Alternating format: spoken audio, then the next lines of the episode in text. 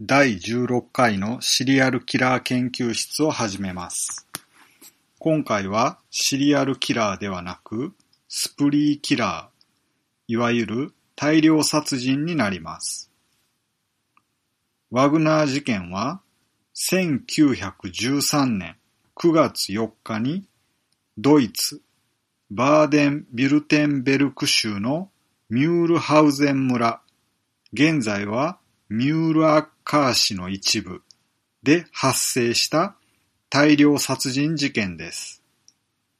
日本では1938年5月21日、岡山県の戸俣郡で津山事件が発生した際に、この事件と多くの共通点が指摘されました。エルンスト・アウグスト・ワグナーは、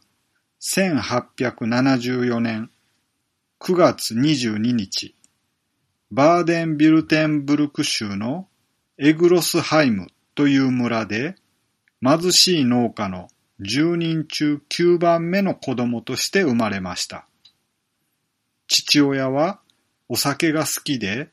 うぬぼれの強い性格でした。母親はいつも愚痴をこぼす陰険な性格で性的にだらしがなかったと言われています。ワグナーが2歳の時に父が他界します。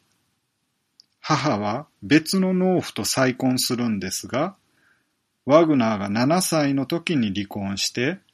一家は極貧状態に陥りました。ワグナーは学校の成績は優秀で活発である一方で名誉欲が強く異性への関心も早くから示して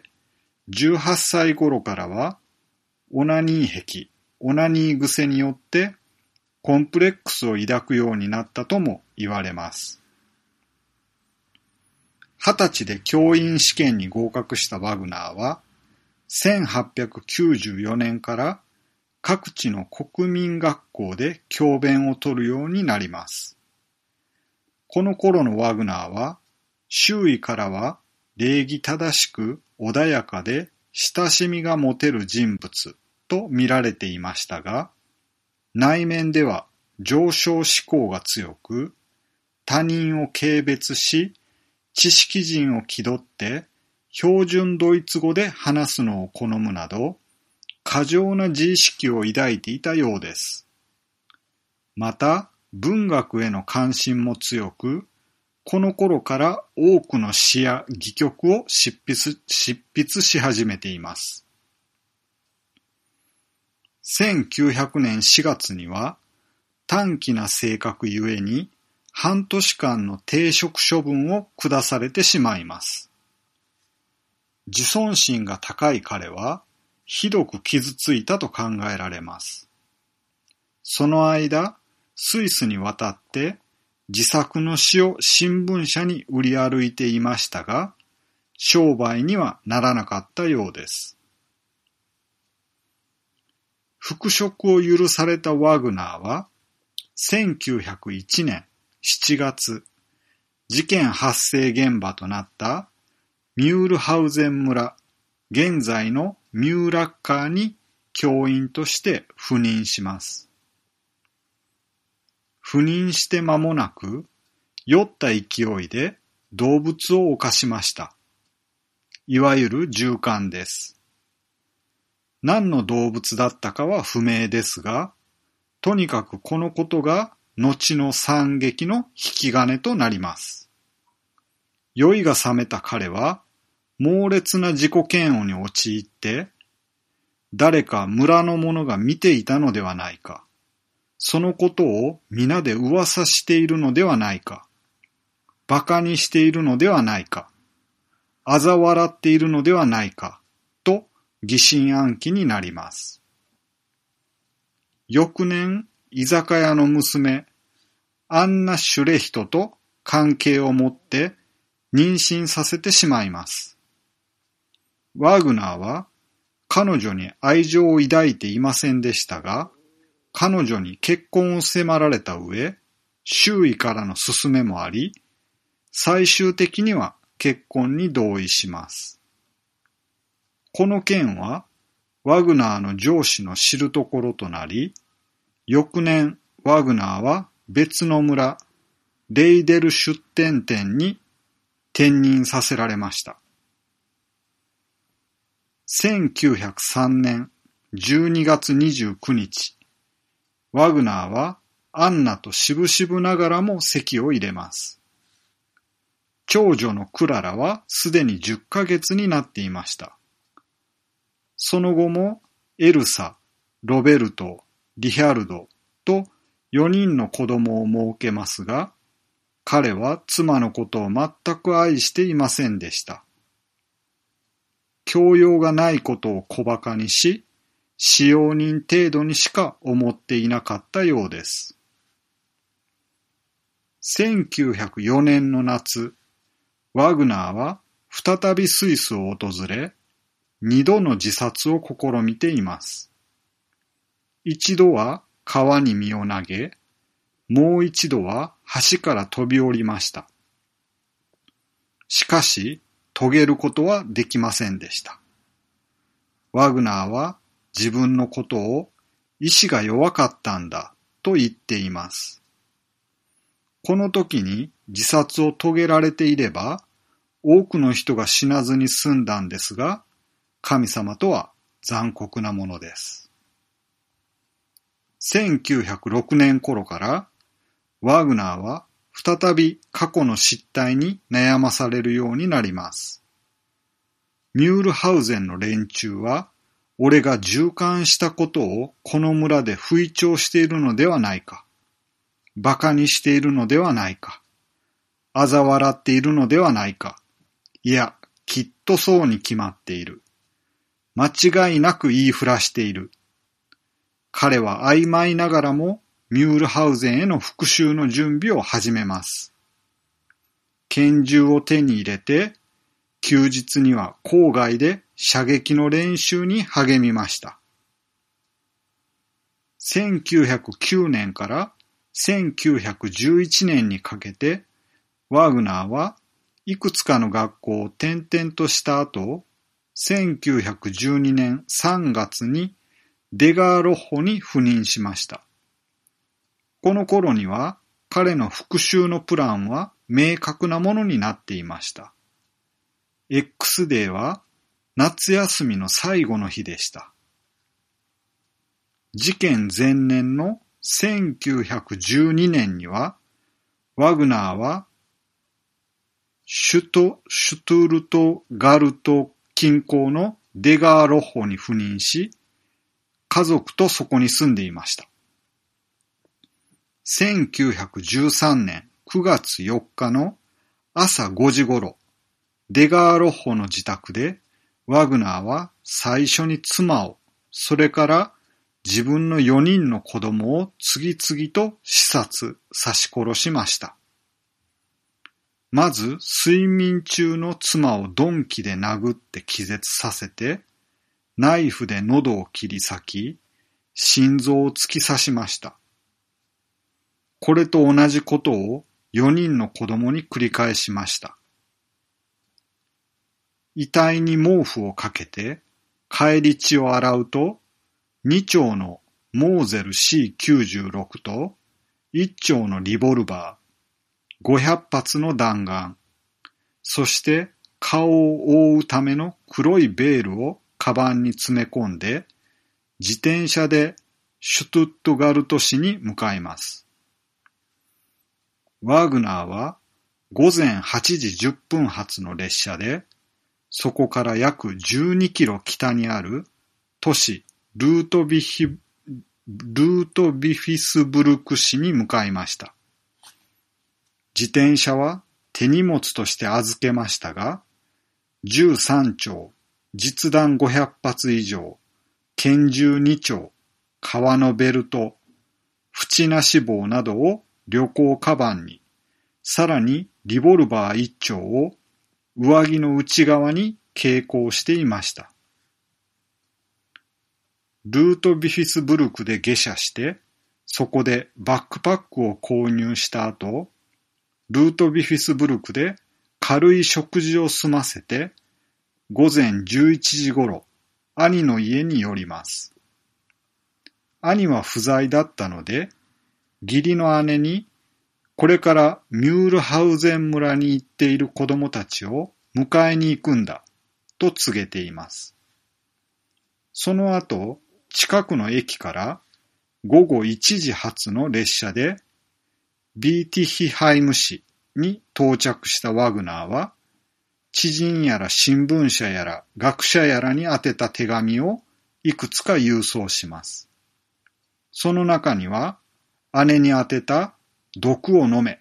という短い文面のものもあったようです。そして手荷物として預けていた自転車を受け取ると、夕方7時頃には自転車でビーティヒハイムを出発し、夜11時頃、ミュールハウゼン村に到着しました。村に到着したワグナーは、当初の計画では電話線を切るはずでしたが、電柱が思いのほか高かったので、やむなく断念します。村のあちこちで放火し、炎から逃げ出してきた人々を無差別に銃撃し、9名を殺害、12名に重傷を負わせました。ワグナーは男性のみを殺害しようと考えていましたが、死者に10歳の少女が含まれていることを後に知って非常に後悔したということです。また、村の家畜数匹も負傷しました。被害者の大半は心臓を撃ち抜かれていました。ワグナーは警官二人と怒り狂った村の住人たちに打ち倒され、重傷を負って捕らえられました。この時の負傷により、後にワグナーは左腕の切断手術を受けています。ワグナーはハイルブロン市の二血館に交流されました。そこでの尋問で、ワグナーがさらに自分の姉とその一家も殺害しようとしていたこと、そして最後にルートビヒスブルク城で銃により自殺しようとしていたことが明らかになりました。ハイルブロンで行われた審理や精神科医による精神鑑定により、ワグナーの一連の強行の動機が明らかになりました。ワグナーの供述によれば、前半で説明したように、ミュールハウゼン村に教師として赴任した時に、酒によって従艦行為を行ったということでした。ワーグナーは自分のその行為が村の住人に知られるようになり、自分が嘲笑され、迫害されていると思い込むようになりました。そこでワグナーは家族を道連れにして自殺する決意を固め、さらに村の住民たちへ復讐しようと企てたのでした。子供たちを最初に殺害したのは、自分の死後、彼らが生きてゆくのを不憫に思ったためだということでした。しかし、事件後も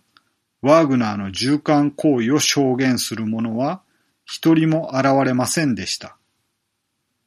ワグナーは従艦行為が人に知られるのを恐れていましたが、それを最初に明らかにしたのは結局自分自身でした。